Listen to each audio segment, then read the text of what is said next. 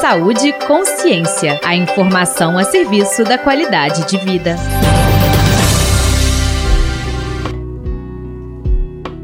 Olá! A crise de saúde dos povos Yanomami já vem acontecendo por anos.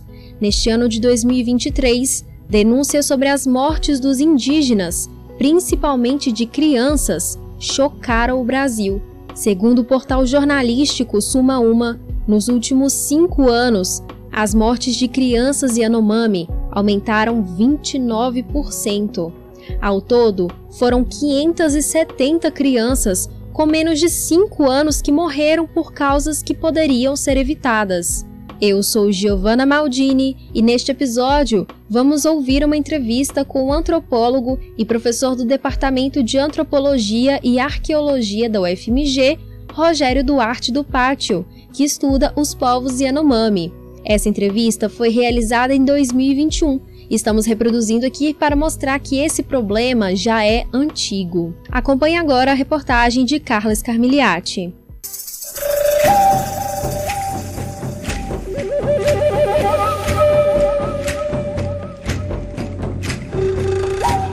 Olá! Os povos indígenas e anomames têm vivido cenário de guerra contra fome, desnutrição e doenças como a malária. Some-se a isso a precariedade no socorro médico e invasão do garipo ilegal, nessa que é a maior reserva indígena do Brasil. Dados publicados pelo Ministério Público Federal mostram que 52% das crianças da etnia estão desnutridas e que há 44 mil registros de malária na população de 28 mil pessoas. Eu sou Carlos Carmigliati e no bate-papo de hoje vamos conhecer um pouco mais da realidade enfrentada pelos Yanomamis, que alegam abandono do governo. Obrigada pela participação, professora. Então, primeiro, gostaria que o senhor explicasse aí um pouco, né, quem que são os Yanomamis. Então, o, os Yanomamis é, são um dos maiores grupos caçadores, agricultores de floresta tropical que tem no mundo. Eles ocupam a região de fronteira entre a, o Brasil e a Venezuela, ali na, né, no estado do Amazonas e Roraima. Né? Então, dizer, a divisa entre o Brasil e a Venezuela naquele lugar, naquela região, é marcada pela um conjunto de serras né, que dividem a bacia do Rio Negro da bacia do Rio Orinoco. E eles são originários do alto dessas serras, né, de uma ocupação aí milenar, quem tem certeza exatamente né, de como que eles chegaram nesse lugar, porque eles né, é, falam línguas de uma família isolada, que não tem né, associação com nenhum dos grandes troncos que a gente tem no, no nosso país, que é o Tupi e o Macro G. É, então é mais difícil mapear assim essa origem numa profundidade histórica muito grande. O fato é que eles né, ocupavam aí o topo dessa, dessas serras, nessa né, região montanhosa, e num processo histórico aí de pelo menos uns volta de 150 anos, talvez um pouco mais, eles começam então a descer essas serras num processo de expansão que é associado, por um lado, ao esvaziamento da, da região de grupos indígenas que existiam né, naquela região e, e, deixaram de existir por questões ligadas ao processo colonial, né, e ao mesmo tempo que eles foram recebendo, por meio de, de uma rede, de redes de troca é, extensas entre diferentes grupos, uma série de é, ferramentas, desculpa, e de e cultivares, né, de, de, alimentos que não eram originais daquela região e acabaram entrando, é, e eles acessaram então esse conjunto de novos recursos, o que facilitou um grande crescimento populacional, mais ou menos simultâneo a esse processo de esvaziamento do entorno dessas serras, e isso então né, fomentou esse processo de expansão, onde eles descem essa região montanhosa e vão se expandindo até que eles chegam nos brancos e aí esse processo é interrompido, tanto do lado brasileiro quanto do lado venezuelano. E como que chegou nessa situação atual, professor, de um colapso na saúde? É, a situação ali, né, desde que começa o assédio da, das políticas de desenvolvimento sobre essa, essa região, a gente tem várias ondas né, de crises, momentos menos dramáticos, momentos mais dramáticos.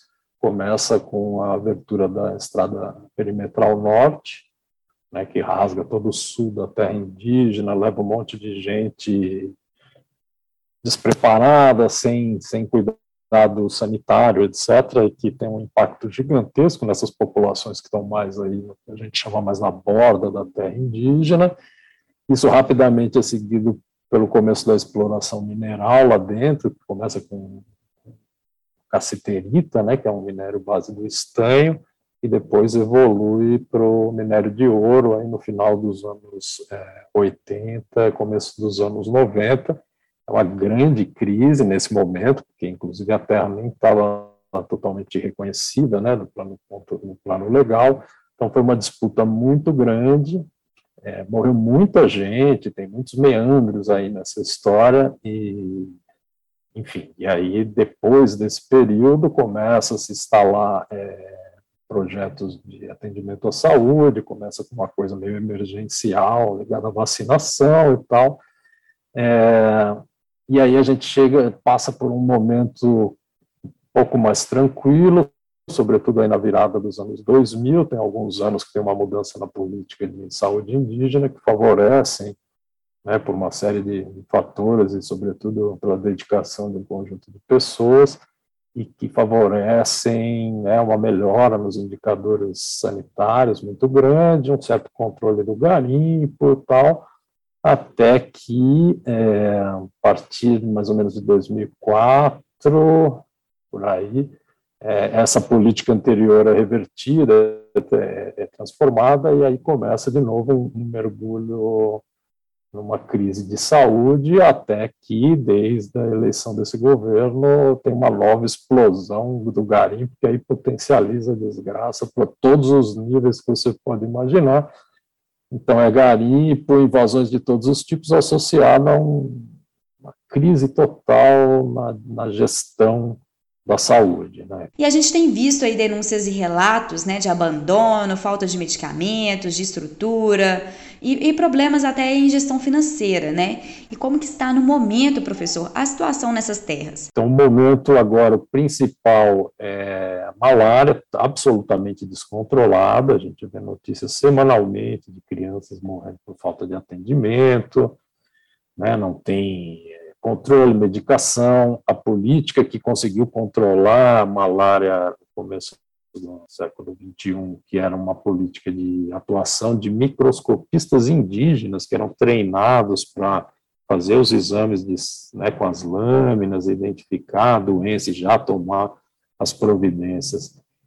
Foi extinto já há muito tempo, até antes né, desse governo, e aí vira uma coisa meio enxugando gelo, né, porque é isso, sem os medicamentos, sem as políticas preventivas, com a proliferação absolutamente descontrolada de invasores de todo tipo, sem nenhum tipo de controle sanitário, com a degradação ambiental que cria poças d'água, enfim, condições é, ambientais favoráveis para proliferação dos vetores, né, do, do mosquito, é, da malária, etc., a situação ali está desesperadora, totalmente é, sem controle. Não deixa de ser uma ironia a gente ver que passamos dois anos distribuindo milhões de comprimidos de cloroquina, que é um remédio para a malária, para curar, tentar curar a Covid-19, mas na hora de tratar a malária não tem medicação. E parece também que teve o um aumento da suspeita de tuberculose, não é isso? Então parece que agora estão aparecendo ocorrências de muitos casos de tuberculose.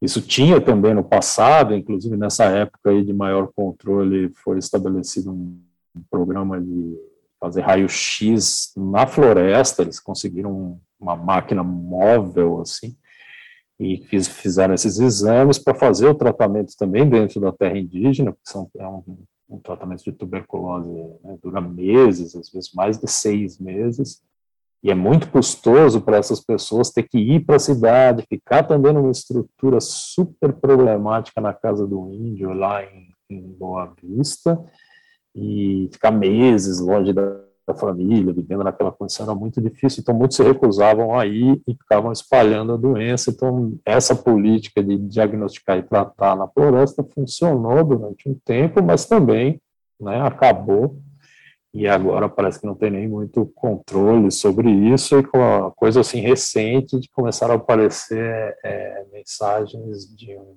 né, um, aumento muito grande de suspeita de casos de tuberculose, que é um problema gigantesco. Além disso, tem a invasão dos garimpeiros, né, professor? Então explica um pouco para a gente como que o garimpo ilegal afeta os Yanomamis. Desde doença venérea, verminose descontrolada, é, é, problemas respiratórios, tem muitos lugares, são montanhosos, são curiosamente são frios à noite, enfim, é uma condição, sobretudo para crianças pequenas, muito difícil.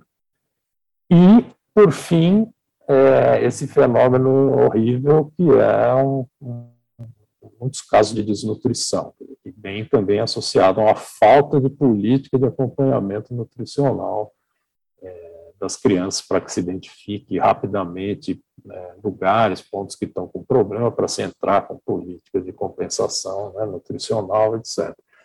Então, como não tem absolutamente nada, quer dizer, tem horas que até não tem avião por causa da, da falta de pagamento das empresas de táxi aéreo que fazem o serviço, né? Um caos total, atendimento, inclusive para os próprios servidores da saúde, que, estão sem, que são, muitos são muito bem intencionados, mas estão praticamente sem condição de trabalhar também. Mas como que esse garimpo não regulamentado afeta a saúde, professor, para além aí das doenças, né? O que, que acontece com isso?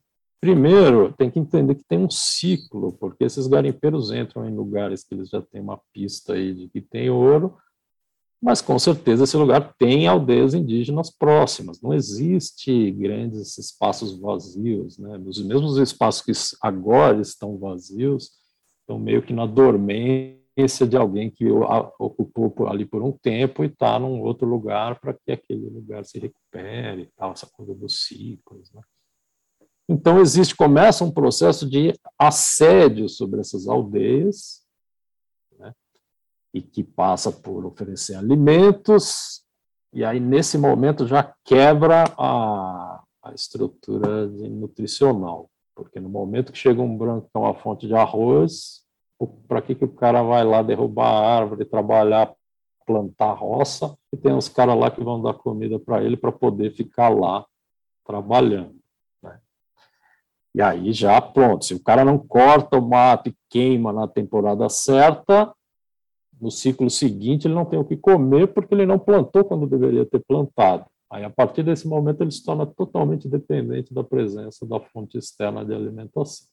E aí, mesmo que ele perceba que errou e não quer mais aqueles caras lá, ele não tem essa opção, porque tem um ciclo de um ano aí até ele ter comida de novo, e aí começa a virar esse, essa coisa. Né?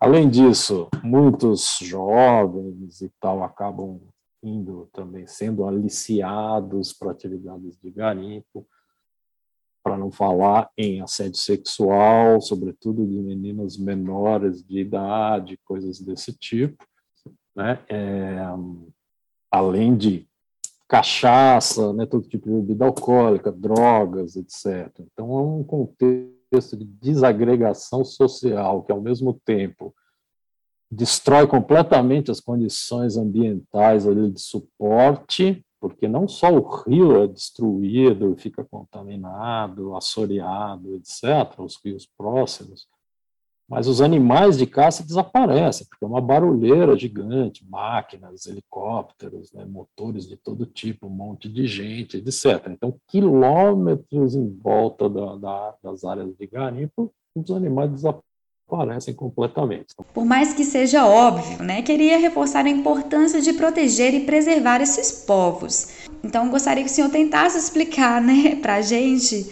por que esse também é um problema nosso. Bom, primeiro são pessoas, né, que a gente pode dizer com, com toda tranquilidade, cidadãos brasileiros, e no caso da Venezuela, é, cidadãos venezuelanos, que têm direito de viver. Né?